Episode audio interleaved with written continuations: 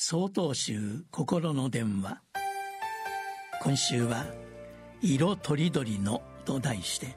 山形県地蔵院佐藤智光さんのお話です。記憶に新しい東京オリンピック・パラリンピック。皆さんはご覧になったでしょうか？開催にあたってさまざまな意見があったり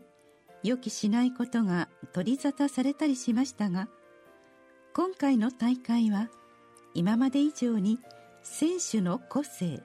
多様性が輝いたとても素晴らしい大会だったと思いました。世界中のさまざまな国初めて聞く国の名前や珍しい国旗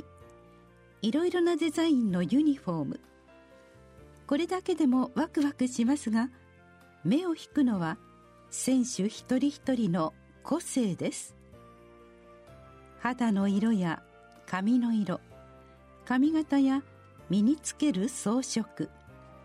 体の形や特徴世界にはこんなにも豊かな多様性があるのだと気づかされました。さらに最高の舞台で力を出し切り勝敗にかかわらずお互いの健闘をたたえ合う姿にも感動しました。私たちは毎日の生活の中でつい凝り固まった考えを持ってしまいがちです。男らしさ女らしさこうあるべきこれが普通など私はこんな経験をしました私は女性僧侶ですがある時小さな子供に「どうして女の子なのに髪の毛がないの?」と聞かれたことがありますまたある法要の時には「女性がやるんですか?」と言われました僧侶は男性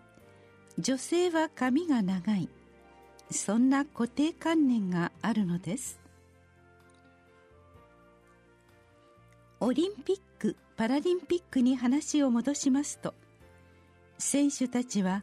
多くの葛藤血のにじむ努力を重ねながらも